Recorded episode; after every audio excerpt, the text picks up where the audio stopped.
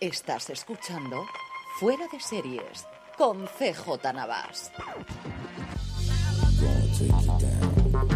Bienvenidos una semana más a Streaming, el programa de Fuera de Series, donde cada semana repasamos las novedades y estrenos más importantes de las diferentes plataformas de streaming y canales de pago. Don Francis Arrabal, ¿cómo estamos? Pues muy bien, venía aquí al estudio CJ a grabar streaming escuchando el recap de Star Trek Discovery, el segundo que grabáis tú y Denis Simón. Me ha gustado mucho y quería aprovechar ahí y decirlo aquí en, en streaming. ¿eh? Muchas gracias. Yo venía oyendo el top que habéis hecho eh, sobre las series de Marvel con Julián Clemente. ¿Qué tal? y con ¿Te ha gustado? Sí, pero sabes que soy muy fan de aquello y que me ha gustado de todas formas. Además, ha sido corto porque solamente es una hora y media, que me ha extrañado. Te he visto ahí muy, muy comedito, Eh, muy, plot muy, muy twist, ¿eh? eso no, no te esperabas tú que Para nada, para nada. Yo media, no he visto ¿eh? el 2 y digo, algún error hay aquí. Se ha configurado mal el archivo, tengo que decirlo a María, nuestra productora de podcast, algo ocurrido aquí extraño. Pues oye, muy guay los recaps de Star Trek Discovery. Todos los fans de, de Star Trek que estén viendo la segunda temporada y nos escuchen en streaming, que se escuchen los recaps que están en el feed de de Series. De verdad que están muy chulos. Y menudo frikis está ahí hecho de Star Trek. Eh, Dani, eso tú, eh, madre Dani, mía, cómo Dani, menos, la mitología. Qué, qué barbaridad. Qué guay. Me gusta Voy mucho. a, voy a terminar con el spam recomendando los artículos que luego Marina hace para, para la web y con esto yo creo que podemos cerrar toda la parte de spam inicial de fuera de series.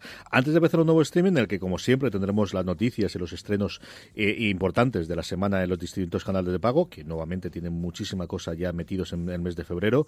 Tenemos nuestro, eh, nuestro Power Ranking con movimientos importantes, incluso la subida. Llevamos unas semanas con muchísimo movimiento. Igual que acabamos el 2018, tuvimos movimientos en el 2018 en el que incluso ya no solamente el top, sino la, la- la número uno, sino el 1, el 2 y el 3 eh, se mantenían muy estables. Tenemos muchísimo movimiento en los últimos tiempos y un montón de preguntas. Un montón de preguntas. Veremos cuántas de ellas nos da tiempo a responder, pero seguir mandándolas, que al final la haremos. Y un día de estos ocuparemos también para responder preguntas de los. Es una cosa que Sí, en su que hacer momento lo. Marina tuvo en su momento la idea de hacerlo en la web. Yo creo que hay que buscar el formato. Bien en audio, bien hagamos un directo. Es que se nos han acumulado la- los temas de gran angular. Hemos empezado de, de un tema, estamos últimamente sacando de piece de cuatro grandes angulares y no es que nos falten temas, es que últimamente nos sobran, ¿eh, CJ? Tanto como sobrarnos, no. No, no, de que luego vendrá el tío, tío Paco con las rebajas en verano y veremos a ver qué hacemos. Nos sobra, nos sobra. Vamos a meternos ya, Francis. Lo primero, noticias, eh, últimos premios. Los premios del sindicato eh, de los SAG, Saga Awards, con The Marvelous Mrs. Maisel arrasando de nuevo en unos premios. Sí, ya han dado el premio del Sindicato de Actores de Estados Unidos. Si el método Kominsky arrebató el Globo de Oro a The Marvelous Miss Maisel, aquí la, la serie sobre esta cómica de stand-up ha sido la que ha arrasado en la categoría de comedia. Se ha llevado el de el galardón a Mejor Elenco de Comedia, que estos SAG Awards sí que reconocen al elenco por completo con, con un premio propio, y Rachel Brosnahan, su protagonista, y también en la categoría de actor masculino para Tony Shalhoub. En series dramáticas me han hecho un auténtico troleo. CJ Jason Bateman se lo ha llevado por Ole, ole, ole, ole, ole. Jason Bateman. solo lo han pensado en ti. Hostias, eh, cómo se la ha colado, ¿eh? Y además este es el Esta es la sindicato de actores. de Ojo, cuidado. que los actores no ven sus series. Ojo, cuidado. Sindicato de actores. lo- los ejecutivos no la ven y los actores menos y les caen bien Jason Bateman y además es productor ejecutivo y quieren trabajar para Netflix la gran mayoría y ya está. Pues sí, pongo Jason Bateman en su vida o en su estantería. ¿Contra quién lo tienes? ¿Tienes por ahí el- contra quién está compitiendo? No, Eh, no, no, lo he sacado, no lo he sacado porque lo extra- eh, he sacado el extracto, pero espérate, te lo busco. Sandra ha ganado por Killing Eve en bien, mejor interpretación femenina de Correcto. en versión dramática y This Is Us eh, en reparto. Mira, aquí tengo contra quién se enfrentaba Jason Bateman. Contra Sterling K. Brown en This Is Us, Joseph Fiennes por El cuento de la criada, John Krasinski por Jack Ryan. Este es el nivel. Estaba John Krasinski y Jason Bateman. Pero estos son queridos los premios, oyentes. seguro que no son los de popularidad. O el de o el de ponme una paguita Amazon y Netflix. y Bob Odenkirk, que estaba por Better Call Saul, que creo que es el único que se merecía estar aquí. Y eh, la Odenkirk. abandonada. Bueno, ¿eh? Mira, mira que no, Better. Call Saul... eh, No se acuerdan la- de ya de los premios, ¿eh? Efecto Breaking Bad. eh, qué desgracia tiene Vince Gilligan con sus series y, y los premios. Luego, eh, como, como nota, This Is Us ganó el premio a mejor elenco de serie dramática. Y los españoles, Antonio Banderas y Penélope Cruz, que estuvieron nominados a los Emmy, repitieron nominación en los Globos de Oro. Se ha llevado lo mismo que todos los han llegado anteriores. aquí a los Saxi. Eh, vienen con el número de estatuillas, igual que, que se vinieron el resto de meses. Los pobres no, no, no han conseguido nada, ¿eh? Los pobres, pobres tampoco son pobres. Bueno, sí, los pobres. Sí. Los pobres de premios. corazón, pobres de premios, sí. ricos, en, ricos en cariño y, Sí, sí, sí, y- y en billetes. coger. Amazon Prime Video. Tenemos novedades, pero un montón de novedades. La- yo creo que la semana que más novedades, tanto de estrenos como de noticias, tenemos de Amazon Prime Video. Lo primero, para todos los fans de la ciencia ficción, ya lo comentábamos eh, la semana pasada, The Expanse llegan sus tres primeras temporadas, esa recompra que ha hecho de los derechos internacionales nacionales eh, a Netflix y de los derechos nacionales a Sci-Fi, que era la cadena que emitió sus tres primeras temporadas, antes de emitir la cuarta que está en producción. Las tres primeras temporadas las tendremos disponibles el 8 de febrero. Pues ya se pueden ver eh, de esta serie en la que los humanos han colonizado el sistema solar con las Naciones Unidas controlando la Tierra y un poder militar independiente que habita Marte. Sabemos que la cuarta temporada se va a estrenar en exclusiva en Amazon Prime Video a lo largo de 2019, pero por ahora no tenemos mes. Yo creo que antes de septiembre-octubre complicado, ¿no, CJ? Sí, sí, yo creo que es, sobre todo yo creo que querrán huir del fenómeno Juego de Tronos. Igual en verano, ¿eh? Esta es una serie que a lo mejor podrían estrenarla y meter toda la maquinaria en verano, pero si no, sí. Desde luego, pegarse con Juego de Tronos yo creo que es un absurdo total, así que hasta finales de mayo nada junio, julio podría ser. Yo si Me gustaría ver, agosto, septiembre. Eh, veremos el epicentro en abril, ¿no? Como el agujero negro del calendario. Yo de comedia sí, pero todo lo que sea un drama, vamos, y todo lo que suene a ciencia ficción, fantasía y lo demás, yo creo que no lo toca. Es que esto no es broma. Hasta eh, las propias series de HBO están huyendo de Juego de Tronos que Big Little Lies, que la esperábamos para febrero, luego para marzo, parece que ahora va a llegar en junio. En julio le han pegado una patada para adelante para no estrellarla contra Juego de Tronos. O sea que agujero negro total, ¿eh? Alrededor de, de Juego de Tronos que, que está absorbiendo todos los estrenos. Amazon Prime Video, igual que Netflix, yo creo que se está especializando, bueno, está especializando de todo, pero tiene la parte de stand-up y tiene la pata que está haciendo con cine eh, de comedia, de rom-com que tradicionalmente nos hacía, es decir, está colonizando muchos mundos que estaban, pues yo creo que poco eh, servidos. Amazon Prime Video mete su patita en la parte de documentales basados en deportes, especialmente en fútbol, y otra pata más que nos pilla muy cerca es que va a ser, bueno, una docuserie sobre la vida del capitán del Madrid de la selección española, Sergio Ramos. Pues sí, ya tenemos Julio Iglesias e incorporamos a Sergio Ramos a la serie de documentales. No sé quién, quién nos queda más castizo. mucho más Sin más castizo ya no queda. Recordemos que Amazon Prime Video ya hizo una serie documental basada en el mundo del fútbol español, Six Dreams, que además nosotros recomendamos, que, que, además es del director de Justin Webster, el director de Muerte en León, que recientemente hemos hablado de ella porque HBO España la incorporado en su catálogo y además están preparando algún episodio especial sobre el caso. Y bueno, pues la noticia es esa, no mucho más, que va a haber una serie documental sobre Sergio Ramos. Yo creo que Sergio Ramos ya lo conoce eh, todo el mundo. Dicen que la serie documental va a tener ocho episodios de media hora de duración cada uno, que va a presentar el día a día de la estrella mundial del fútbol Sergio Ramos, que va a tener los ingredientes necesarios eh, para acercarnos al lado más personal eh, de él de, y de compartir los momentos privados uh -huh. con, con, su familia, que todos sabéis que es Pilar Rubio, y con dos o tres chiquillos que tiene. ¿no? Yo lo que quiero ver es las llamadas de René a Florentino. Tiene que salir después de los momentos claves. Cada gol de llamada... cabeza de Sergio Ramos. Es. Floren, retrátate. ¿Cómo esas, no, ni, esas ni, son ni, las que quiero y acordarme de Miguel Pastor, al que mandamos un abrazo muy fuerte desde aquí.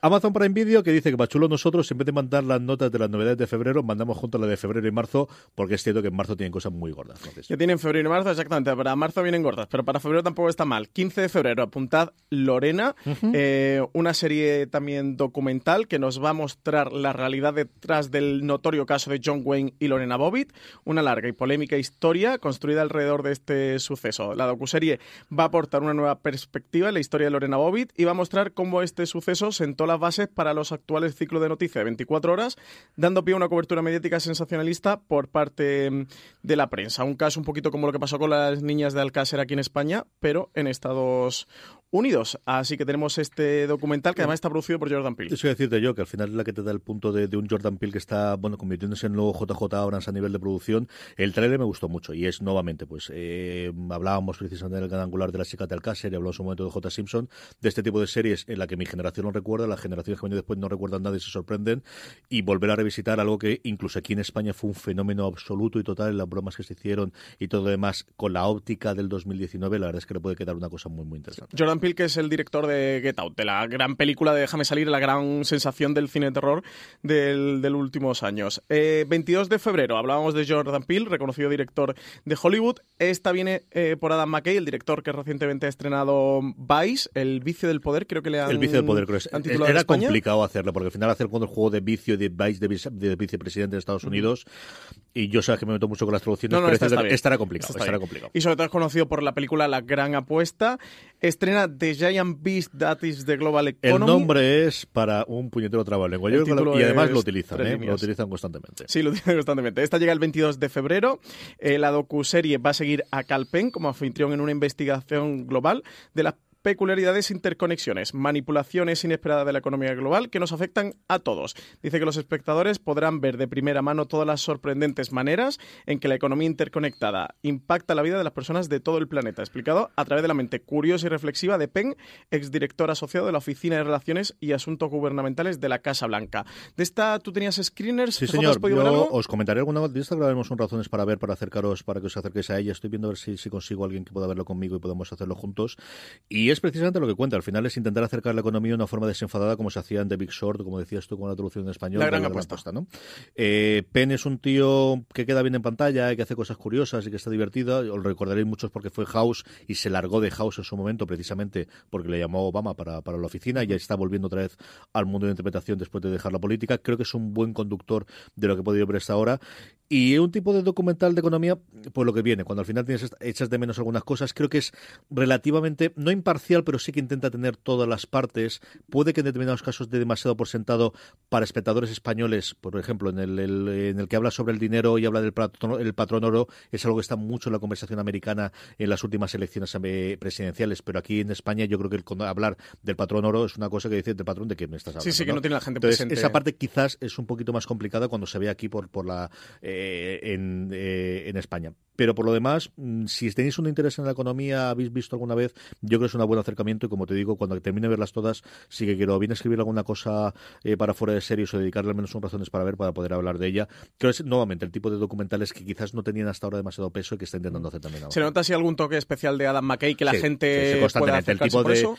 el tipo de, de, de interjecciones que tenía de Big Short, tanto de, de protagonistas como de meter ilustraciones o como de hacer ejemplificaciones a partir de tal, se nota que han tenido presupuesto porque de hecho viajan un montón, no están solo en Estados Unidos. Ahí el episodio este del dinero que te digo yo tiene un viaje precisamente a España. Se van Sí, a, Dicen que en 13 se van a países se ha rodado. Se van a Asturias, entonces sí juegan mucho tanto en el tono del tipo de humor que tiene él como en el tipo de cosas que habéis, si habéis visto sus películas, ese tipo de escenas y de, y de imágenes y el, el, el- Sí, un el montaje, rápido, ¿no? Y directo. Eso es constante. y con sí cierto que- humor, ¿no? Sí, que, es ese- característico de, de eso es absoluto, sí. De hecho, es decir, tiene pinta de me han llamado para hacer esto, quiero hacer esto porque que- queremos Le experimentar. pega mucho, desde luego, eh, siguiendo la filmografía del director, le pega muchísimo esta serie documental. Luego, 11 de marzo, que decías tú que tenían estrenos potentes, pues sí, segunda temporada ya de American Gods, son American Gods con la salida de Brian Fuller, con todos los problemas eh, del mundo, también Gillian Anderson salió por el, por el camino, el personaje que hacía mm, de media, Sí. y, y nada, ya tenemos segunda temporada este 11 de marzo con nuevos episodios disponibles semanalmente. Recordad que el director Paco, Esca- eh, Paco Cabezas, el director español, dirige uno de los episodios, además centrado en el personaje del Leprechaun. Y nada, vuelve la guerra entre los dioses antiguos y los nuevos dioses. Yo sabéis que es una serie que me gusta mucho, sobre todo visualmente me parece espectacular y que recomiendo. Y también llega Hannah, la adaptación de la película que llegará a lo largo del mes de marzo. De momento no han dado fecha. La historia eh, se ambienta en esta chica que está criada en total aislamiento en los remotos bosques de Europa del Este. Eh, Hannah ha pasado toda su infancia entrenando para luchar contra quienes intentaron capturarla a ella y a su padre, el mercenario Eric Heller, que lo va a interpretar Joel Kinnaman, que lo hemos visto recientemente en... ¿Cómo se llama la serie? Lo esta? último fue Altered Carbon y Altered previamente, bueno, pues donde se hizo mismo él fue en eh, ay, The Missing, ¿no? ¿Cómo se llamaba esta? Yo me refería al Alter Carbon, no sé cuál es la otra, pero me refería al Alter Carbon. Luego dicen que Hannah, que tiene las habilidades de supervivencia eh, que van a poner a, prueba a ella y, y a Eric, que, y que, bueno, tras su descubrimiento por un agente de la CIA, eh, no tendrá más remedio que embarcarse en un peligroso viaje en solitario por toda Europa mientras busca reunirse con su padre con el objetivo de eludir y finalmente derribar a los agentes que la persiguen. Eh, lo último de Amazon Prime Video es dar, bueno, pues yo con una contestación a una pregunta recurrente que hemos tenido desde luego en streaming, pero en el resto de sitios de fuera de series, que es cuándo nos llegan sus series dobladas al castellano. Sabéis que política hasta ahora de Amazon Prime Video ha sido, bueno, publicamos todo en inglés y ya llegan las traducciones. Y desde luego era curioso cómo dos de sus series, una de ellas hemos hablado antes, que de Marvel Mrs. Maisel, todavía no había llegado la segunda temporada doblada a, nuestro país, y la otra, Homecoming, la gran apuesta de final del año pasado con Julia Roberts a la cabeza, pues tenemos la confirmación de que la primera será el 15 de febrero y la segunda el 22 de febrero. Pues sí, que además eh, me lo dijeron por Twitter, porque nos hicieron una pregunta hace un par o tres de streaming. Yo dije que de Marvelous Miss Maisel sí que estaba ya doblada. Me equivoqué porque vi la primera temporada. La primera ya estaba. Aquí en este caso es la segunda temporada de Marvelous Miss Maisel, que todavía no estaba doblada, pues ya lo sabéis. 15 de febrero Miss Maisel, segunda temporada, y Homecoming el 22 de febrero, que muchos estabais esperando a que la doblaran para verla. Pues ya tenéis fecha. Tenéis que verla, mi serie favorita del año pasado, por si os sirve el consejo o la recomendación. Vamos ya con HBO eh, España, Francis, un HBO España que también nos presenta todas sus novedades para febrero del 2019. 1 de febrero estrena La Sala, serie protagonizada por Francés Garrido y Goya Toledo. Eh, aquí tendremos a Yago Costa, un inspector de policía especializado en interrogatorios, que entra en la comisaría donde ha trabajado durante toda su carrera y sin motivo aparente mata a su jefe y amigo Luis Corbalán. Unos meses después, Yago va a recibir la visita en prisión de Sara, una joven periodista que quiere hacerle una serie de entrevistas con el objetivo de averiguar cuáles fueron los motivos reales que le llevaron a cometer el crimen. También llegan el 2 de febrero el quinto episodio de Into the Dark, esta serie antológica de Hulu, y el 9 de febrero Two Dop Girls, la adaptación del podcast homónimo. Sí, que le están dando muchísimo, muchísimo bombo en Estados Unidos. Más de HBO España, Francis quiere comentar los episodios que ha podido ver hasta ahora de Crashing. Sí, eh, pues esta, esta Verla, que es una serie que creo que ya te lleva tres temporadas, es una serie de hace unos tres, cuatro años.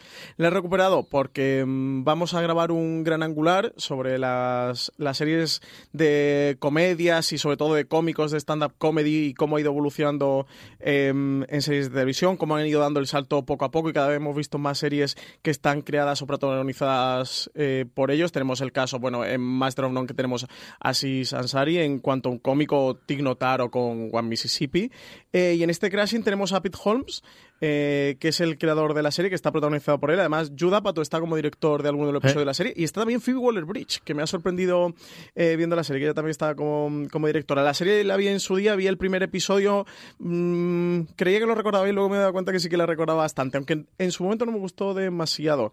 Me he visto los dos primeros episodios, eso, para preparar este podcast en, en, un momento de revisitar varias series para poder hablar bien de ellas y me ha gustado mucho, así que quería um, comentarle el streaming para recomendarla, que si hay gente que esté buscando un podcast, hoy un podcast, madre mía, si hay algún oyente del podcast que esté, que esté buscando una mm, comedia eh, divertida, así un poco cínica, con tono de humor negro, en este caso eso, protagonizado por un monologuista de stand-up en Nueva York que, que se tiene que replantear su vida, que se le rompe su pareja y, y tiene un momento eso, un crash ¿no? Está en, en picado y cuesta abajo, como se diría en España, en su vida, que se acerque a esta serie que está en HBO España. Eso creo que tiene ya tres temporadas, diez episodios cada una de las temporadas. Una serie que, que es muy divertida si, si, te gusta este humor negro y ese panorama del stand-up comedy y de los cómicos y los monologuistas. Sí, con muchísimo, muchísimo cameo de gente conocida del mundo del stand-up comedy muchísimo, y de la comedia americana, si sois aficionados a Saturday Night Live o al resto del, pues eso, del universo de los cómicos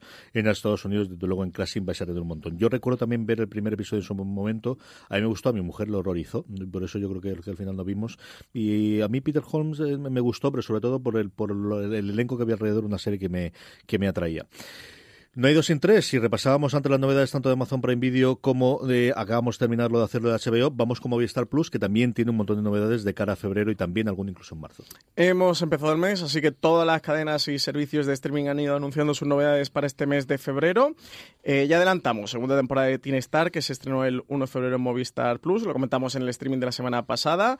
22 de febrero llega segunda temporada de Mira lo que has hecho, en la que Bert y Sandra eh, sobrevivieron a la llegada de su primer hijo, pero eso solo iba a ser el principio. El segundo embarazo trae gemelos y se avecina una auténtica tsunami que hay que, hay que prepararlo todo para su llegada. El primogénito cada vez reclama más atención, tanto en casa como en el colegio. Dicen que la presión aumenta y para acabar de complicarlo todo, Berto ha recibido el mayor encargo de su carrera, rodar una serie sobre su experiencia como padre. Un reto que reclamará toda su atención en el momento en el que su familia más le necesita. Hablamos justo antes con Crashing, este gran angular que estamos preparando eh, sobre cómicos de stand-up que dan el salto a hacer series de televisión pues aquí también tenemos el caso en España de la de Berto Romero. Como ya lo que has hecho, que eso en un, doble, en un doble giro de metaficción, ¿no?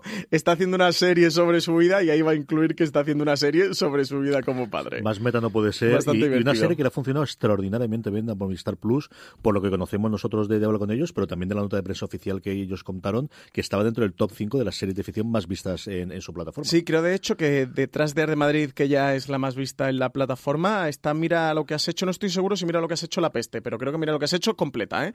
No contando solo el primer episodio, sino la serie completa.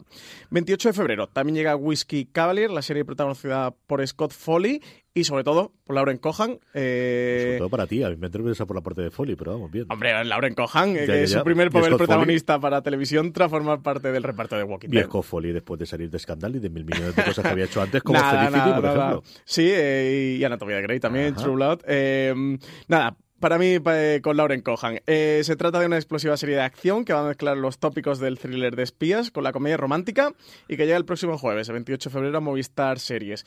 Will Chase, que es el personaje que interpreta tu Scott Foley, CJ, eh, puede presumir de ser uno de los mejores agentes del FBI. Su nombre en clave es Whiskey Cavalier y a la hora de la acción va a sacar el tipo duro y decidido que lleva dentro, heredado de sus años como piloto en el ejército. Pero en el fondo, Chase es un hombre tremendamente sensible y romántico y el reciente abandono de su prometida lo ha dejado hecho polo. En plena resaca emocional, a Will le van a asignar una misión de rescate eh, que, en la que va a chocar con un agente de la CIA francesa, eh, Frankie Throwich, que es el personaje que interpreta a Laura Cohan, eh, con problemas para establecer lazos personales, un pasado oculto y un dominio letal de las artes marciales. Dicen que lo único que sabemos de Frankie tras su salida de Langley es un hombre en clave, fier y tribún, y que sustenta el mayor récord de capturas de cualquier espía de la CIA. Cuando vimos los trailers en los pasados Outfronts, casi, casi hace ya nueve meses de, de, la cosa, a mí este fue de los dramas el que más me gustó, de comedias, el que más me apetece con diferencia es ver Abyss, la, la serie de Mike Schur que se va a estrenar ahora en Estados Unidos y que hasta donde yo sé no tiene casa aquí en España. Dicho eso, el trailer no me ha gustado absolutamente nada, cosa que no ocurrió con el Whisky Cavalier. No sé qué tal funcionará. La, la promesa es un eh, señor y señora Smith sin estar casados, pero sí ese rollo romántico y rollo de acción. Yo creo que ellos tienen carisma suficiente y química suficiente por lo que vimos en el trailer para llevarlo. Sobre todo lo recoja. Y era con Scott Foley. y eh, a mí, desde luego, desde las cosas que había desde los canales en abierto de lo que se presentó, de tono de, de si no drama, es decir, de, serie de cuarenta y tantos minutos o de cincuenta minutos, es la que más me decía de todo. Tiene muy buena pinta. Luego, adelantándonos un poquito a marzo, que ya Movistar Plus ha anunciado alguna de las series que va a tener, para todos los fans de Billion, que se apunten que la cuarta temporada va a llegar a Movistar en estreno simultáneo en Estados Unidos, la madrugada del 17 al 18 de marzo en Movistar Series. Tengo que ponerme al día. Pues sí, porque, bueno, tú la tercera sí la Yo vi parte de la segunda, me quedé a mitad de la segunda, y es una serie que una vez que entras en la mecánica de eh, es lo que es, y ya han descubierto que quieren ser este tipo de serie, a mí me gusta mucho, mucho. Siempre, sobre todo en las dos primeras temporadas, lamento muchísimo que ellas dos, que están sublimes, no le dan el peso, porque al final se sí. muy de machos por parte y, quedan tremendamente, eh, bueno, pues, pues con falta de, de, desarrollo los personajes de ellas dos, aunque la segunda ya, yo creo que ellos ya saben lo que tienen entre manos, y por lo que he leído yo de la tercera, que al final te comes algún spoiler, y luego, por ejemplo, a Bill Simmons y a la gente de Ringer les fascina Billions, hasta que llegó de su, eh, Succession el año pasado, era la serie, quitando evidentemente los grandes fenómenos, ¿no? Uh -huh. Un True Detective ahora, un Juego de Tronos, de las que más campaña hacían, más hablaban. Por lo que he leído yo sobre la tercera temporada, me apetece mucho cogerme una serie que yo creo que a día de hoy ya saben los fans que tiene, los seguidores que tiene, sí, y que dice, bueno, sí, pues sí, tiramos con todo lo para adelante. Es muy tú, y la verdad es que Paul Giamatti está sensacional en, en Y también Luz está espectacular, y las dos están de verdad sublimes, sencillamente maravillosas. Tanto Maggie Sif como, ay señor, se me ha ido el nombre de, de ahora recuerdo el, el nombre de la, de la, de Sí, la que interpreta la mujer. Luego también tenemos, eh, para los fans de Jane the Virgin, que ya estrena quinta y última temporada, jueves 28 de marzo, también pegado a su estreno en Estados Unidos, en Movistar Series, y cada jueves estrenarán un nuevo episodio. Eso es Movistar Plus. Vamos con Netflix. Netflix tiene un gran estreno el 8 de febrero, Francis. Estrenan tercera temporada ya de Día a Día. Los Álvarez regresan un año más para deleitarnos y al mismo tiempo hacernos llorar con sus divertidas aventuras. En esta tercera temporada, Penélope va a encontrar un nuevo amor mientras sus hijos continúan con sus personales viajes de crecimiento. Si era, bueno, pues eh, antes hablaba de, de cómo Billions es una serie que ya sabe perfectamente lo que es. Malin Ackerman es la, la, Malin Ackerman, sí. que se me ha olvidado el nombre de ella. Día a día es una serie que al principio todo el mundo tiene muchísimo recelo de esto de una comedieta de Netflix que la crítica y mucho público adoró desde su primera temporada y que se ha convertido en unos bastiones de este tipo de comedias que ahora hace también Netflix. ¿eh? Sí, que estuvieron a punto de, de estar canceladas. De hecho, eh, una de las protagonistas eh, hizo una campaña por Twitter para que la gente empezara a ver. Además, eh, se destapó por ahí un poco cómo era el no el sistema o patrón, pero un poco indicios de cómo Netflix renovaba su serie, porque pidió expresamente que la gente viera los tres primeros Hasta el episodios, cuarto, creo que ¿no? era, hasta el tercero o o los cuarto, cuatro primeros no episodios uno, sí. en, en maratón para, para conseguir para Sabes que entonces está cambiando el algoritmo y ya está. o sea, Sí, eso no sí, también es verdad. Eso para conseguir que, que los fans eh, eh, aumentaran las, las visualizaciones de día a día y las renovaran por una tercera temporada. Y nada, ya llega aquí este 8 de febrero. Y luego lo que tenemos es The Umbrella Academy, que nos va a llegar, ¿qué día, francés? El 15. El 15 de febrero estrenan The Umbrella Academy, primera temporada, una serie que tenemos screener hace ya unos cuantos días. Pero que de la que no queremos hablar de nada, ¿verdad? No Ya sí podemos hablar, se levantó el 1 de febrero el embargo, así que eh, toca, toca hablar de ella. CJ, ¿qué tal? ¿Qué A mí me ha fascinado. ¿Tú hasta dónde has visto? eh, hasta el segundo. He terminado el segundo y el principio del tercero. A mí me ha fascinado. Yo me he terminado el tercero. Visualmente es, eh, tenemos dinero y lo vamos a demostrar y luego la historia me gusta muchísimo. Yo creo que cómo puedes tener hasta siete personajes que son arquetipos, pero al mismo tiempo, desde el primer episodio, son personajes muy claramente separados entre sí. Es cierto que la- los episodios se van a la horita, que el- esa es una cosa que tengamos claro para aquellos que tengamos poquito tiempo, como en mi caso. Es una historia de ciencia ficción y superhéroes que a mí recuerda muchos momentos a Misfits, y no solamente porque uno de los protagonistas de, de Misfits esté como uno de los, de los hijos, que cuenta una historia, ahora cuentas tú si quieres un poquito la sinopsis, pero que a mí me ha encantado y me ha fascinado lo visto hasta ahora, Francis.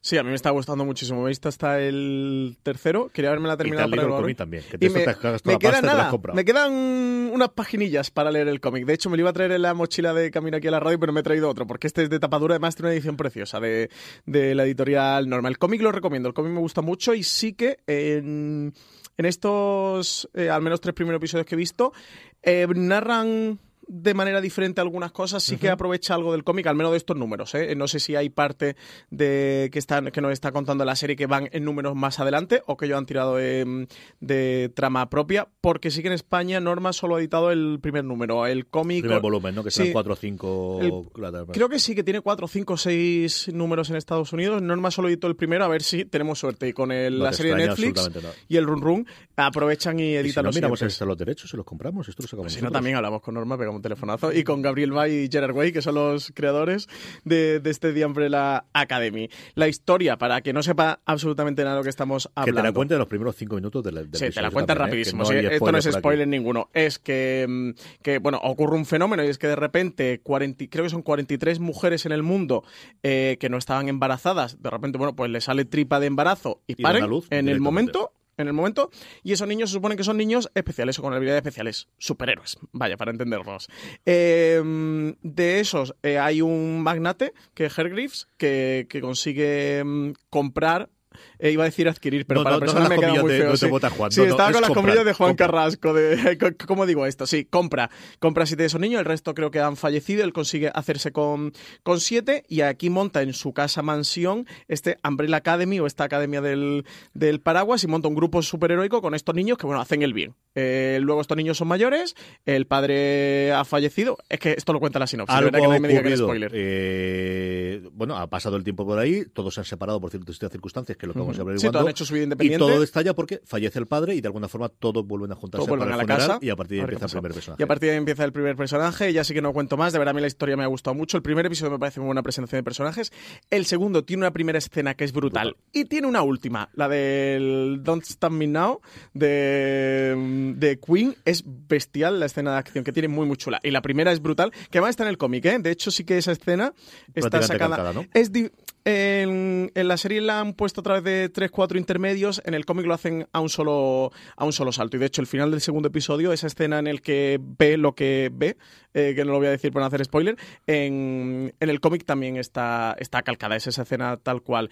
Y a mí me está gustando mucho, ¿verdad? Yo la recomiendo. Creo que puede ser una de las grandes series de febrero. Y para los que le aprecien y les gustan las series de, no voy a decir de superhéroes, sino comiqueras, eh, The Umbrella Academy tienen que verla. Me pasa como con Clase Letal. eh. Es de esta serie en la que respira cómics, que se nota que viene el mundo del cómic. La fantasía está mucho más rebajada. En el cómic todo es, es un más extremo, los personajes, el diseño de personajes y tramas que hay de contexto, por ejemplo, la de la cafetería, de cuando está el niño con el señor mayor en la cafetería. El cómic, todo lo que te cuentan es más fantasía y eso es más comiquero, pero mm, de verdad que creo que han hecho una buena adaptación haciendo una serie pseudo realista, todo lo realista que puede ser que, que estas señoras se queden embarazadas en unos segundos y paran y haya personajes con, con superpoderes. Y luego la producción. O sea, la producción desde el primer episodio es de caerse, bueno, de, de, lo que esperas una serie de que pueda ser un punto de lanza de Netflix en 2019. Tampoco nos engañemos, ¿no? Sí, sí, sí, eso, la producción, sobre todo en el segundo episodio. Y el tercero, eh, ya verás, cuando, cuando lo veas sigue el nivel. Vale nos comentaba de, oye, ¿habéis visto Umbrella Academy? Que he leído algunas críticas norteamericanas que dicen que baja un poquito el pistón, al menos hasta el tercero. No sé si el cuarto o quinto bajará mucho, pero hasta el tercero el nivel está, está muy arriba. No han pasado 5 de 10, o sea que tenemos en la mitad de la temporada eh, para, para ver. Y nada, en foreseries.com pues sacaremos, iremos sacando. Nos llegará el día 15, tendremos seguro razones para ver y escribiremos sobre ella en la web. Eh, vamos a seguir, como siempre, con cadenas de cable. Seguimos después con la recomendación, los Power Rank y las preguntas. Pero antes damos un parón para nuestro patrocinador de la semana. El equipo del FBI que investiga los tatuajes de la misteriosa Jane Doe lo va a tener complicado en la cuarta temporada de Blindspot. Jane se convertirá en una bomba de relojería que puede destruirlo todo desde dentro, incluida ella misma. Blindspot continúa explorando la identidad de esta misteriosa mujer que apareció en Times Square con amnesia, desnuda y con el cuerpo repleto de crípticos tatuajes. Malas noticias. Te estás muriendo. Si creías conocer Blindspot, encontraremos una cura. Acaba con esto. Es que no conoces a Jane. Sí, tengo que decirle que le quiero y fingir ser Jane. AXN te presenta la nueva temporada de Blindspot. Lo has conseguido. Te has infiltrado en el FBI. El jueves 7 a las 11 menos 10 de la noche, estreno en exclusiva. Eres Remy. Intenta detenerme. En AXN. Ya sabéis, el próximo jueves 7 de febrero a las 22.50 horas, estreno de la cuarta temporada de Blindspot en AXN. Y además, ya podéis disfrutar de la primera, segunda y tercera temporadas de Blindspot en AXN Now. Estamos ya de vuelta, don Francis Arrabal, cadenas de cable, que tenemos una barbaridad de estrenos durante esta semana. Un montonazo de estrenos. El primero, 7 de febrero, en AXN, cuarta temporada ya de Blindspot. Dicen que la cosa va a complicarse bastante para el equipo del FBI, que investiga los tatuajes de Jane Doe en la temporada cuarta de Blindspot. La serie regresa a XN este 7 de febrero a las 10 50 de la noche y lo hará con su protagonista convertida en una bomba de relojería que puede destruirlo todo desde dentro, incluida ella misma. Una misión en Tokio y el pasado de Jane centrarán el arranque de los nuevos episodios en los que la lealtad de todo el equipo se verá puesta a prueba una vez más.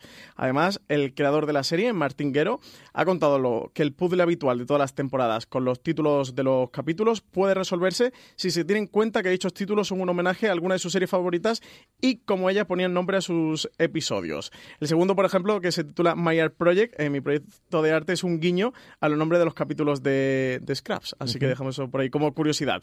Eh, nuevos villanos y la continuación de la exploración de quién es su protagonista principal serán algunas de las cosas que veremos en la cuarta temporada de Blindspot, que dicen que va a dejar de lado, que no va a dejar de lado las escenas de acción ni de descubrir nuevos tatuajes en Jane. Sí, señor. Eh, The Walking Dead la comentaremos la semana que viene, pero llega justo, justo en la frontera que ponemos en, streaming y es que será la madrugada del 10 al 11 de febrero Fox en simultáneo con Estados Unidos ese primer paso, aunque ya sabemos que posteriormente lo emitirán en una hora sí, de lunes por la noche. lo tenemos en video on demand y todas las demás cosas. Sí, esto avisar que como nos pilla aquí entre un día y otro, que no haya ningún despistado, por si hay alguien que lo quiera ver de madrugada, y si no, es el lunes, creo que a las 10 y media de la noche de Fox, sí, 10, y media, sí. Luego tenemos más estrenos y Miracle eh, Workers, ya ha anunciado TNT en España cuando la va a emitir, va a ser el 29 de marzo a las 10 de la noche. Esta producción TNT Original, protagonizada por Steve Buscemi y Daniel Radcliffe. Miracle Workers es una comedia de siete episodios ambientada en el paraíso y producida por Andrew Singer. Y esto sí que yo no lo sabía, CJ, por Lord Michaels. Está producido por Lord Michaels, que es el productor el gran de toda la vida Live, y tiene siempre tres o cuatro series eh, alrededor, eso sí es cierto. Sí, sí, sí. La serie va a arrancar eh, con un día normal de trabajo en las oficinas del paraíso.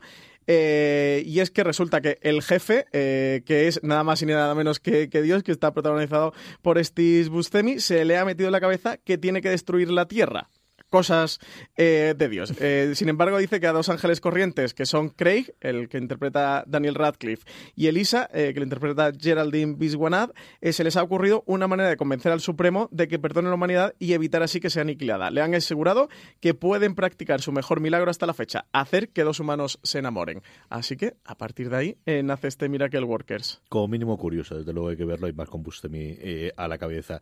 Tenemos las novedades del grupo AMC, novedades de AMC eh, Sundance TV y Extreme para febrero y marzo de este año, Francisco? Tenemos un montonazo de extremos que nos traen. El primero de ellos, Filarmonia, el jueves 7 de marzo a las 11 y cuarto. MC estrena esta nueva serie eh, que invita a los espectadores a adentrarse en las bambalinas de la Filarmónica de París y descubrir sus intrigas y secretos. Ante la repentina muerte del antiguo maestro, la Orquesta Nacional, con fama de grupo difícil, se muestra reticente con la nueva y prodigiosa directora de orquesta, Elin, así como sus métodos poco ortodoxos. Elin no tarda en desatar la polémica sustituyendo al primer violín por una violinista de tercera fila más joven y con menos experiencia, pero con el doble de pasión y entrega. Luego tenemos 21 de febrero, uno de los grandes estrenos de MC para esta temporada, que es Das Boot, ¿Eh? el submarino. Llega a las 10 y 10 de la noche en el canal AMC. Se estrena en exclusiva esta serie bélica alemana, secuela de la mítica película de 1981 de Wolfgang Petersen, que los espectadores podrán ver en el canal además justo después del estreno de la serie. La serie se ambienta en el otoño de 1942, en la Francia ocupada, donde el buque U-612, liderado por el capitán Nobel Klaus Hoffmann, se prepara para un viaje inaugural en una guerra cada vez más sangrienta. Mientras tanto, en el pueblo de La Rochelle, la vida de Simon Stasser se ve trastornada al sumergirse de lleno en una operación peligrosa y una historia de amor prohibido, dividida entre su comportamiento, perdón, entre, dividida entre su compromiso con Alemania y la resistencia. Tiene una pinta espectacular, sí. Y, y además, últimamente no tenemos tanta serie bélica. Hemos tenido una época en la que había. No demasiadas, Y sí. ahora se ha perdido bastante, sí. Se abre bastante. Luego también tenemos 3 de marzo, un asunto de familia. Eh, esta se estrena en Sundance TV a las 4 de la tarde. Es una serie italiana de los productores de The Jump Pope, así que a mí, por supuesto, ya me tienen conquistado, yo ya la voy a ver. Está producida por el canal Rai en Italia. La serie explora los retos a los que se enfrenta una familia eh, a través de un narrador y una banda sonora, dicen que es excepcional. Tenemos a Emma, la protagonista, que es espontánea y errática, todo lo contrario que su hija Nicole, que es rigurosa, metódica y organizada. Ambas se complementan a la perfección, mientras que Nicole es una hija responsable, su madre Emma parece no querer crecer. Esta relación tan cercana se pondrá a prueba cuando el padre acepta un traslado de Roma a Livorno y Nicole descubre que a sus 16 años está embarazada. Ahora Emma deberá aceptar su pasado en Livorno, una ciudad de la que huyó siendo madre soltera hace años. Y por último llega el 30 de marzo a las 18.40 también en Sundance TV, Romper Stomper, eh, una serie australiana basada en la película homónima que en 1992 consagró la carrera de Russell Crowe, 25 años más tarde, y el mismo director de aquella película, Geoffrey Wright, nada más y nada menos, firma el guion de esta serie compuesta por seis episodios. La frenética producción australiana muestra una nueva generación de neonazis y antifascistas, una reflexión más actual que nunca sobre las fuerzas del miedo, el odio y la venganza que intentan dividir a la sociedad al resurgir los movimientos extremistas en Australia. Tres noticias para repasar, para terminar, mejor dicho, el repaso a las cadenas de cable. La primera es que Arrow va a celebrar su episodio 150, en la que puede que sea su última temporada, todo apunto desde luego a eso, pero luego Dios dirá, con un episodio muy especial que es un episodio rodado como si fuese un documental, Francis. Sí, desde luego una cosa curiosa, Emerald Archer se titula este, este nuevo evento que se va a emitir el próximo 4 de febrero en DCW y que podrá verse el día 14 en Sci-Fi España. Así que todo el mundo que esté esperando este Emerald Archer, que va a mostrar lo que significa Green Arrow para Star City y que va a contar además con la narración de Kelsey Grammer, pues que sepa que lo puede esperar este día. Episodio ya 150 de Arrow, ¿eh, CJ? Sí, Vikingos, una de las series, bueno, yo creo que más se ve en España. Nosotros tenemos desde luego la referencia de, de las lecturas que tenemos en los publicados, que este año hemos dedicado y hemos hecho recaps episódicos a través de, bueno, de, de la mano de Richie Fintano en la web, así que todos los aficionados que todavía no lo hayáis visto os podéis acercar ahí. Termina su quinta temporada, la segunda parte de esta quinta temporada, el 4 de febrero. Y solo le queda una temporadita de CJ, una temporadita y acaba Vikingos, aunque sabemos que va a continuar su universo con un Sabiendo que es una temporada doble, que al final tiene la parte de la parte sí, B, que tenemos unos cuantos Sí, episodios. 20 episodios todavía por delante. Cuando digo que exactamente que le queda una temporada, que aquí en History Channel hace este, este pequeño truco de una temporada cuando realmente son dobles de 20 episodios y eso. Y spin-offs que ya están preparando, que además nos ha hecho uno de los oyentes una pregunta sobre el spin-off de Vikingos, así que ahora volveremos a hablar de la serie. Y movidas en rodajes, eh, George Edds dejará MacGyver en su temporada tercera. Pues la salida del personaje de Jack Dalton eh, no ha estado exenta de polémica tras las cámaras. Eh, parece que han llegado a un medio acuerdo después de que George Edds protagonizara un altercado cuando abandonó enfadado el de rodaje de MacGyver en Atlanta, eh, a pesar de que aún le quedaban varias horas eh, de rodaje. Previamente el actor ya había comunicado su deseo de dejar la serie al showrunner, que es Peter Lenkov, ya que quería pasar más tiempo en Los Ángeles junto a su hija. Finalmente parece que los productores han acordado con Edge rescindir su contrato tras la grabación de varios episodios más de la tercera temporada de la serie. Así que nada, tenemos abandono del personaje en MacGyver. Sí, un George que se hizo famosísimo en su momento con CSI, que luego ha mezclado algún otro trabajo hasta que ha conseguido este eh, eh, MacGyver, o la, el, el, recreo del MacGyver, como dicen los americanos. Me hace una gracia, sí, porque además es como, ¿sabes? Como Nike, ¿no? Que al final todos decimos y es Nike. Mm, Eso es eh, pero ellos dicen Nike. Nike. Claro, ellos es que la I Nike. al final se pronuncia, ¿no? Y tienes cuatro o cinco de estas. Pero eso no se lo decimos de actores y Nike de- mola más que Nike. Es curioso, sí, yo creo que sí. Yo también, pero mira.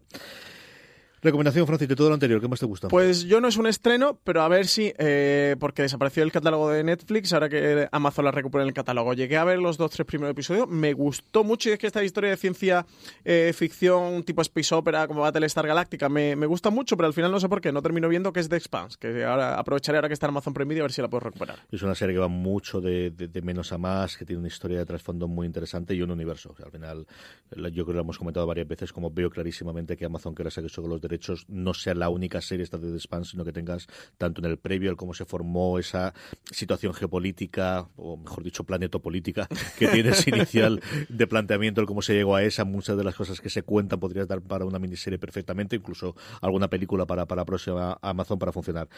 Yo me voy a quedar con la sala. La sala es un planteamiento que a mí me atrae muchísimo, muchísimo, que tengo mucha curiosidad de este tipo de series que retoma la tradición teatral, por qué no decirlo, ¿no? De gente con un buen guion en una sala, valga la redundancia, en un lugar concreto en el que puedan hablar.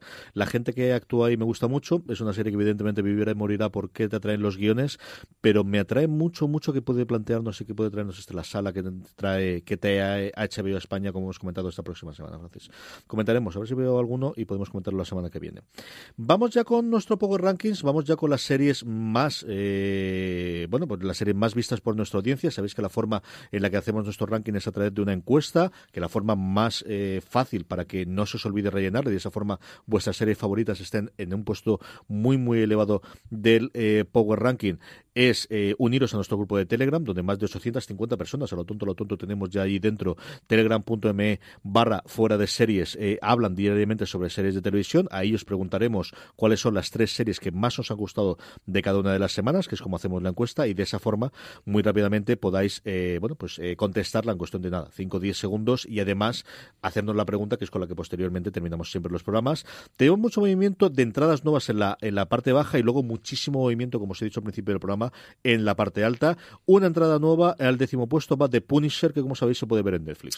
Tengo ganas de recuperar Punisher y ponerme con la segunda temporada. CJ, que esta me la he dejado por ahí tirada. Tú también la tienes La tengo ¿no? pendiente ahí. Es cierto que las últimas críticas que he visto no son especialmente, igual que fueron muy favorables de la tercera temporada de Daredevil, de las que he leído recientemente de Punisher, primero que han llegado tarde, lo cual ya es significativo de han tardado los medios americanos en, en poner a alguien en concreto, en concreto para, para que viese la segunda temporada y no ha sido especialmente tan favorable. Pero sí, a mí, de- luego Bernham me, me gusta muchísimo, es un tío que me gusta mucho, mucho lo que hace. Novena posición para Star Trek Discovery, que entra eh, nueva con el estreno de esta segunda temporada. Y nada, esta es de estar en podio. ¿eh? CJ, esta hay que animar Sí, sí, sin, sí, sin sí. que manipulemos Esto- nosotros los rankings. Esto Pero hay que animar, esto hay que subir, esto hay que esto animar a los oyentes. ¿eh? Esto tiene que estar en el podio. Se mantiene, nada, puntito a puntito de terminar ya y vamos a... Ahora queda una semanita, ¿eh? Un Fox episodio. está echando el resto con, con, la, con el terminar, a ver si ese supuesto spin-off que todos estamos hablando y rumoreando en algún momento se confirma. Vis a vis, como os decía, disponible en Fox, vuelve a ocupar el puesto número 8 en nuestro Power Rankings. Y séptima posición para El Embarcadero, la serie Movistar Plus, eh, con A3 Media Studios, producida por ellos, creada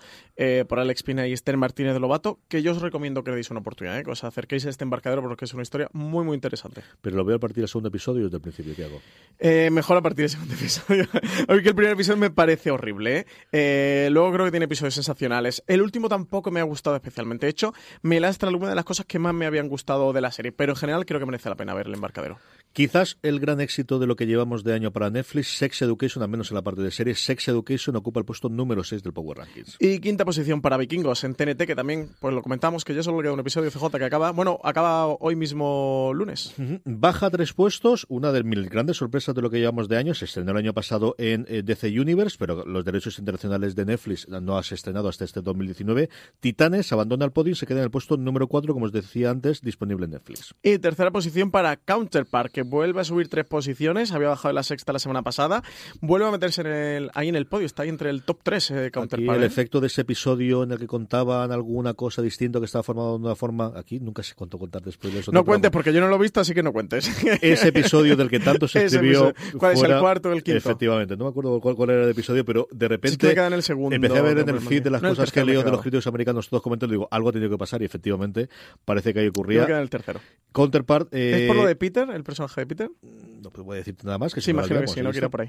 Sube un puesto, se queda nada, puntito a puntito de, de ocupar el, el- el puesto de privilegio, pero se queda en el segundo True Detective, que como sabéis se puede ver en HBO España y en Movistar Plus simultáneamente, porque sigue siendo de aquellas que originalmente teníamos el convenio con Canal Plus, igual que ocurre con el resto de las series. Y primera posición para You, esta serie de Lifetime, que Lifetime funciona de una manera muy discreta, que ha sido llegar a Netflix, convertirse en un segundo fenómeno, eh, per- eh, mm, perdón, en un fenómeno que tiene Brutal. segunda temporada ya confirmada. Eh, además, una segunda temporada que va a ir directa a Netflix, que no va a pasar por Lifetime. Y, y es que la serie está muy bien, es muy adictiva. ¿eh? A mí me gustó mucho. Yo me, me lo pasé pipa, no es una gran serie. Ahora te la devoras y te lo pasas eh, como un niño chico. Netflix empeñó en hacer de esto un éxito y lo han conseguido los malditos, ¿eh? Pues tenían ganas, tenían ganas de, de darle caña a esta serie. Eh, de, de verdad que está guay, que, que no es una gran serie ni mucho menos, pero como divertimento, como serie está así para un sábado, para un domingo de fin de semana y pasártelo guay. La serie es muy, muy adictiva y es de estas que te devoras en Big Watching. Vamos con las preguntas de los oyentes. Como os comentaba antes, podéis siempre, siempre todas las semanas responderlas, o, o, mejor dicho, hacernos las preguntas eh, por nuestros canales habituales, por las redes sociales, pero la forma más sencilla de que nos llenen y las recopilemos es en esa misma encuesta con la que elaboramos el, los Power Rankings, que nos dejamos siempre un espacio abajo para que lo hagáis. Francis, empezamos con una pregunta de PJ. Eh, PJ Dirty, a cambio del PJ Cleaner por PJ Dirty, dice que nunca lo leemos y nos está troleando Mentira, los nombres. Mentira absoluta, yo no sé por qué dice que lo leemos, nunca lo leemos siempre. Dice que le gustaría saber si las series de Movistar se pueden ver en el extranjero, en países en los que la compañía no esté presente. Por ejemplo, eh, como en Latinoamérica. Eh, dice que si se pueden ver en Estados Unidos o el resto de Europa. ¿Qué, ¿Qué interés creemos que despertarían las series de Movistar en estos países? Si no se ven fuera, no creemos que sería interesante asociarse con Netflix, por ejemplo, para importar y sacarle más beneficio a estos productos. Aquí hay, bueno, varias cosas eh, públicas que ellos han, han dado. De hecho, en el MIPCOM llevaron la peste, yo recuerdo hace dos años cuando estuvo Juan Galonce. Ahora cuando Marina estuvo también llevaban cosas como el, El embarcadero, embarcadero. para venderla. Aquí hay distintas formas de distribución. Hay algunas que es vendérsela a una distribuidora internacional, como si esto fuesen bueno, el caso más clásico de películas, ¿no? De te doy todos los derechos y ya tú te peleas con cada uno de los territorios. Movistar Plus, además, se añade el hecho de tener mucha presencia en Latinoamérica con canales, que eso no lo comentaron nosotros tanto en la presentación como en este eh, upfront que hicieron en septiembre-octubre, de cómo muchas de ellas la querían llevar a sus canales, en algunos casos a un canal propio eh, equivalente al, al- al- Movistar Plus que tenemos nosotros aquí y en otro de venta a los canales. Y sí, yo creo que tienen clarísimo que, que la venta internacional es una cosa que tanto para, para incrementar costes como el tipo de, de alcance de publicidad, de, de promociones y de series que pueden hacer, es el camino que tienen que hacer, ¿no? Claro, aquí hay. Eh, estado investigando un poco y al igual que Movistar no hace públicas sus, sus cifras de, de audiencia, los datos de visualizaciones que hacen, tampoco eh, lo suelen hacer, suelen dar detalles de distribución de series y de venta internacionales, salvo casos excepcionales. ¿Cuáles son esos casos excepcionales? Sí que, por ejemplo, contaron que la peste le habían vendido al Reino Unido a BBC Four y que se iba a ver eh, allí. Parece ser eh, que se ha vendido a otros territorios también, pero por ahora no sabemos nada, pero sí que sé que se ha vendido a otros territorios en la serie. Caso que también contaron, el de la zona con Stars, que sí, que mandaron además una nota de prensa y presumieron bastante. Y hombre, no está mal eh, colocar la zona, la, la serie de los hermanos Cabezudo en, en el canal norteamericano Stars. Luego del embarcadero. Eh, se están firmando contratos de, de distribución bastante importantes. Eh, lo sacó Variety tiene una noticia de la semana pasada, precisamente. Así que a que ahí el efecto y el nombre del espina les va a servir muchísimo, ¿no? El, Sí. el poder tenerlo ahí. Sí, así que eso, a través de Variety lo, lo sabemos. Era lógico, si eso, si estuvo en el MIPCOM, como tú acabas de, de decir. Eh, sí que sabemos que en Francia se va a emitir en el canal en el TF1, eh, que es el canal en abierto Sí, en de, 1240 de la primera. Exactamente. Así que esa sí que sabemos que está por ahí. Luego, Ar de Madrid. Sabemos que se está vendiendo.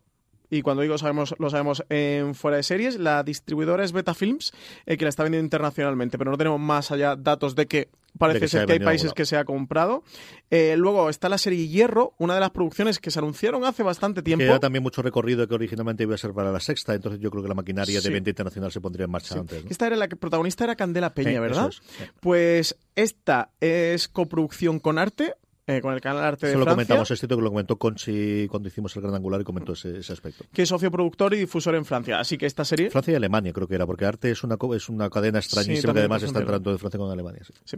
Así que también se va, mm, se va a ver allí. En resumen, que hay muchas eh, modalidades o en cada serie, casi que van serie a serie en Movistar, dependiendo de la tipología de cada una, del tamaño de cada una, eh, a la hora de venderla internacionalmente. Con las más importantes eh, han adquirido con todas acuerdo de distribución internacional, pero eso es algo que se va, que va ad hoc, ¿no? que va serie a serie y que, sí que sabemos que, hay algunas producciones, eso, como el caso de La Peste, creo que es el más eh, evidente o el más claro, incluso Arde Madrid, que si, que si no tuvieran muy clara la mente internacional no, no se meterían a hacer producciones de, de ese tipo, de ese nivel.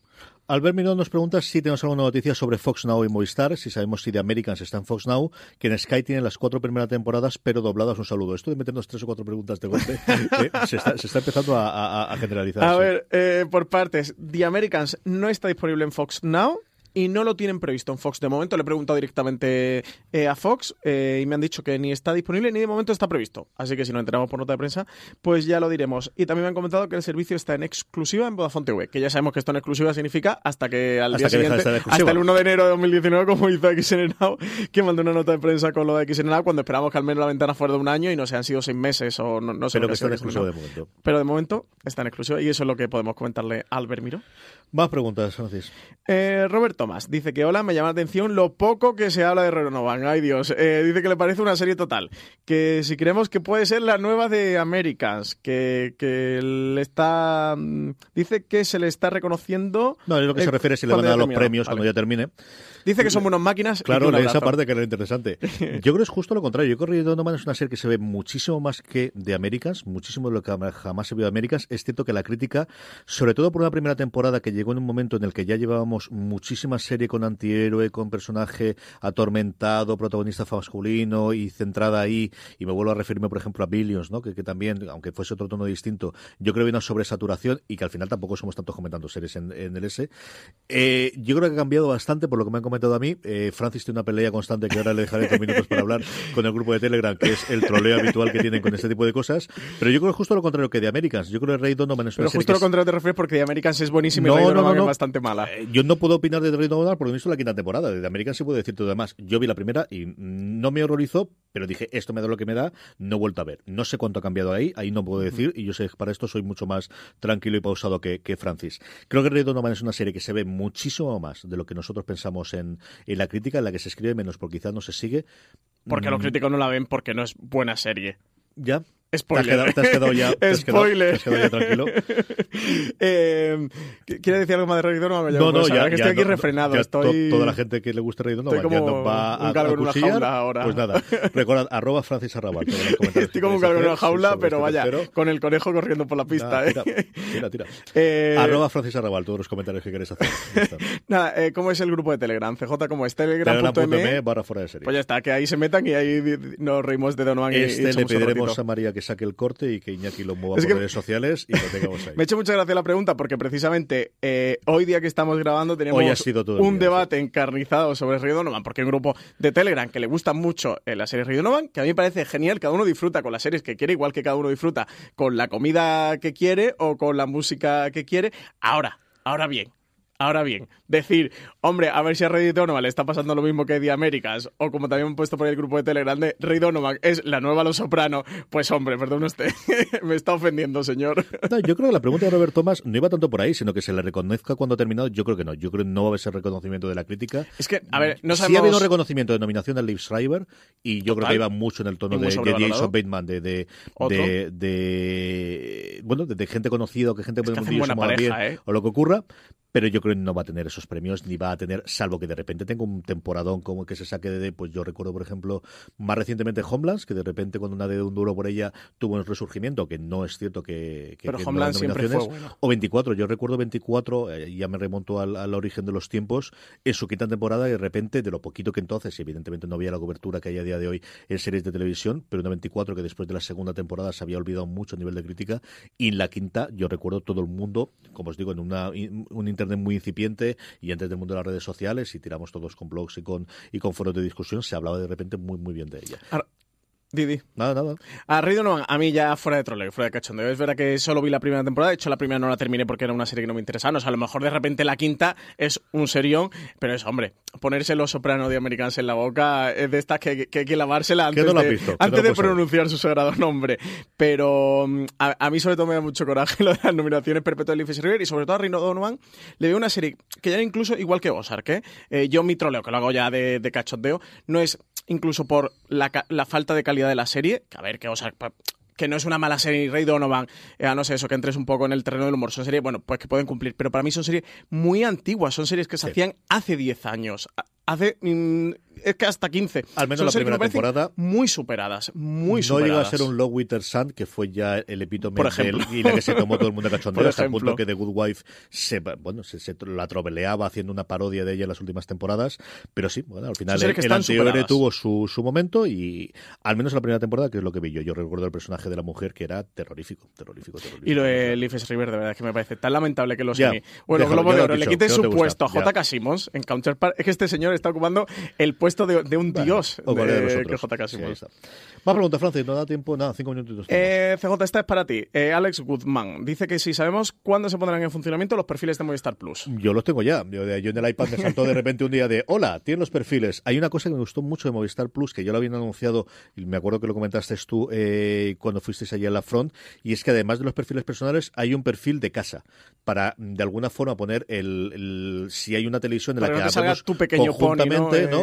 No, y sobre todo porque lo tengamos, porque al final, cuando vamos a una serie en la que vemos mi mujer y yo, yo con las crías, ¿qué cuenta utilizo? ¿Utilizo la de las crías, utilizo la mía? Y sí, es un problema del primer mundo, yo no lo niego. Pero al final, eso que me ocurre en Netflix recurrentemente todos los santos días, Movistar siempre sí tiene la inteligencia de tener un perfil de, como si fuese de, ahora estamos todos viendo junto la tele, cuál, y este es el perfil que ha, y que no tengas para, para el resto de la gente. ¿No Eh, crees que puede ir por target comercial más que por utilidad ahora que lo estás diciendo? ¿Cómo? ¿Que no crees que puede ir a lo mejor por target comercial? a mí me parece una que buena idea. que No sabría decirte. Tienes esa parte de. Sí, podría ser que. Por que- los anuncios. que esta la que tengas del funcionamiento dentro de la tele, cuando estás delante de la tele, lo que sea. Puedes ponerte el iconito que quieras. Yo me he puesto a Manolo, a Paco León en la de Madrid, en la course. imagen que tenía, tampoco hay muchas dudas. Y funciona realmente bien. Lo que he visto yo hasta ahora, que no he puesto todavía ningún perfil más, eh, está- eh, están ahí ya, a ver qué tal funcionan. A ver si mejoran el servicio de descargas, que es mi gran pelea últimamente cuando me muevo más con la, con la tableta, porque en comparación con Netflix, el hecho de que tengas que tener la tableta abierta y que no puedes hacer dos descargas simultáneas. Lo de las y lo tal, simultáneas es una tortura. es un- Que tengas que esperar a que acabe Sobre todo una en para series, yo otra. comprendo, pues eso, un sistema pensado para cine. Que al final quiero bajarme la película y aguanto, pero para el embarcadero precisamente fue. Episodio, episodio, claro. Es muerte a pellizcos. Más preguntas, Francis. Es eh, como Leafs River actuando en Rey no van eh, a tener que hacer descarga una a una de animales. Eh, a ver, Rodo nos pregunta que de qué tratará el spin-off de Vikingos. Pues si Rodo no lo pregunta, Francis lo responde.